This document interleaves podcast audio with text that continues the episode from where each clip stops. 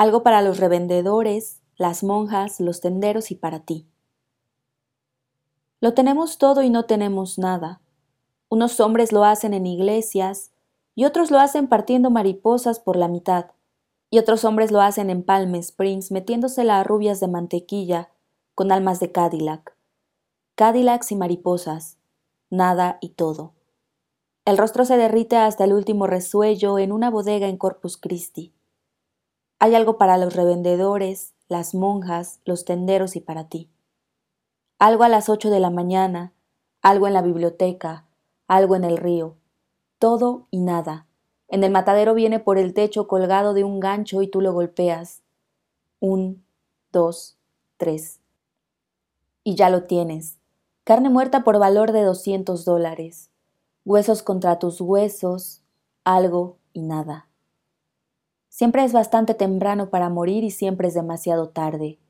Y el reguero de sangre en el blanco del lavabo no te dice nada en absoluto.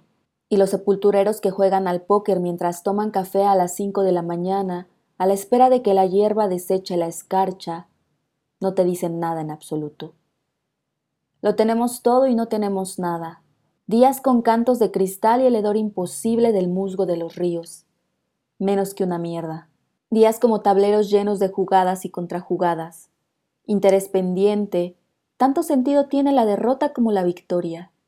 Días lentos cual mulas de acarreo apaleadas, taciturnas y barnizadas al sol, que enfilan un sendero en el que un loco aguarda sentado entre arrendajos y chercanes de un gris escamoso, enredados y desmedrados. También buenos días de vino y gritos, peleas en callejones, piernas gordas de mujer enmarañadas en torno a tus entrañas enterradas en gemidos. Los carteles en las plazas de toros como diamantes que aullaran Madre Capri, violetas que brotan del suelo para decirte que olvides los ejércitos muertos y los amores que te robaron. Días en que los niños dicen cosas divertidas e ingeniosas, cual salvajes que intentaran enviarte un mensaje por medio de sus cuerpos mientras sus cuerpos siguen lo bastante vivos como para transmitir y sentir y correr, arriba y abajo sin cerraduras ni sueldos, ni ideales ni posiciones ni opiniones de escarabajo. Días en que puedes llorar el día entero en una habitación verde con la puerta cerrada. Días en que te ríes del panadero porque es anquilargo. Días de mirar hacia los setos. Y nada, y nada.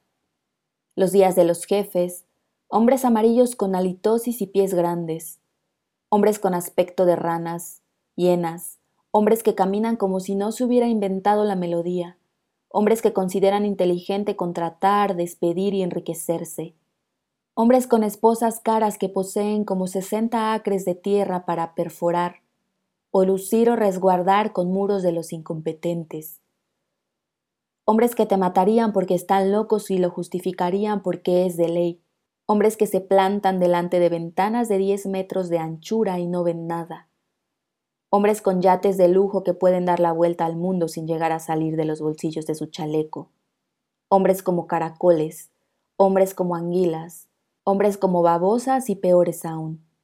Y nada, cobrar el último sueldo en un puerto, en una fábrica, en un hospital, en una planta aeronáutica, en un salón recreativo, en una barbería, en un trabajo que, de todos modos, no querías. Impuestos, bajas, servilismo, brazos rotos, cabezas rotos. Todo el relleno a la vista como en una almohada vieja.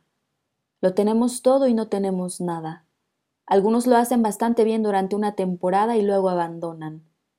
Les vence la fama o el asco, la edad o la carencia de una dieta adecuada, la tinta en los ojos o los hijos en la universidad, los coches nuevos o la espalda rota mientras esquían en Suiza, la nueva política o la nueva esposa, o sencillamente el cambio natural y la decadencia, el hombre que conociste ayer capaz de aguantar diez combates o beber durante tres días con sus noches junto a las montañas Otut, ahora no es más que algo bajo una sábana o una cruz, o una piedra, o bajo un espejismo barato, o lleva una Biblia, una bolsa de palos de golf o un maletín.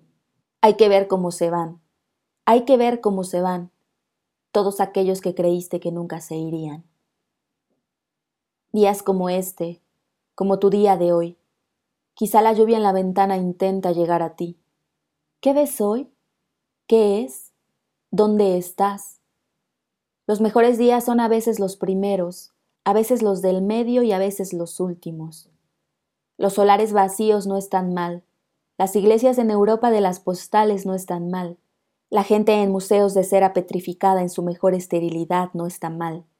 Es horrible, pero no está mal. El canon, piensa en el canon, y en tostadas para desayunar. El café lo bastante caliente como para que te des cuenta de que sigues teniendo lengua. Tres geranios en una ventana, Intentan ser rojos e intentan ser rosas e intentan ser geranios. No me extraña que a veces las mujeres lloren. No me extraña que las mulas no quieran subir la colina.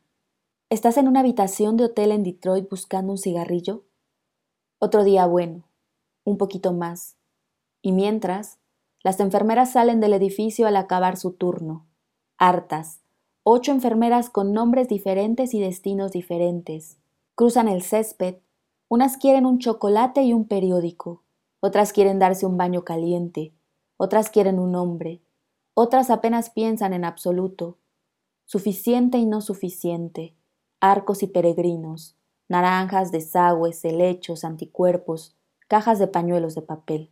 En el más decente de los soles someros se percibe la tenue sensación humosa de las urnas y el sonido enlatado de viejos aviones de guerra. Y si entras y pasas el dedo por el alfeizar de la ventana encontrarás polvo, igual hasta tierra, y si miras por la ventana verás el día, y a medida que envejeces seguirás mirando, seguirás mirando, sorbiéndote un poco la lengua. Ajá, no, no, quizá. Algunos lo hacen con naturalidad, otros con obscenidad en todas partes. Charles Bukowski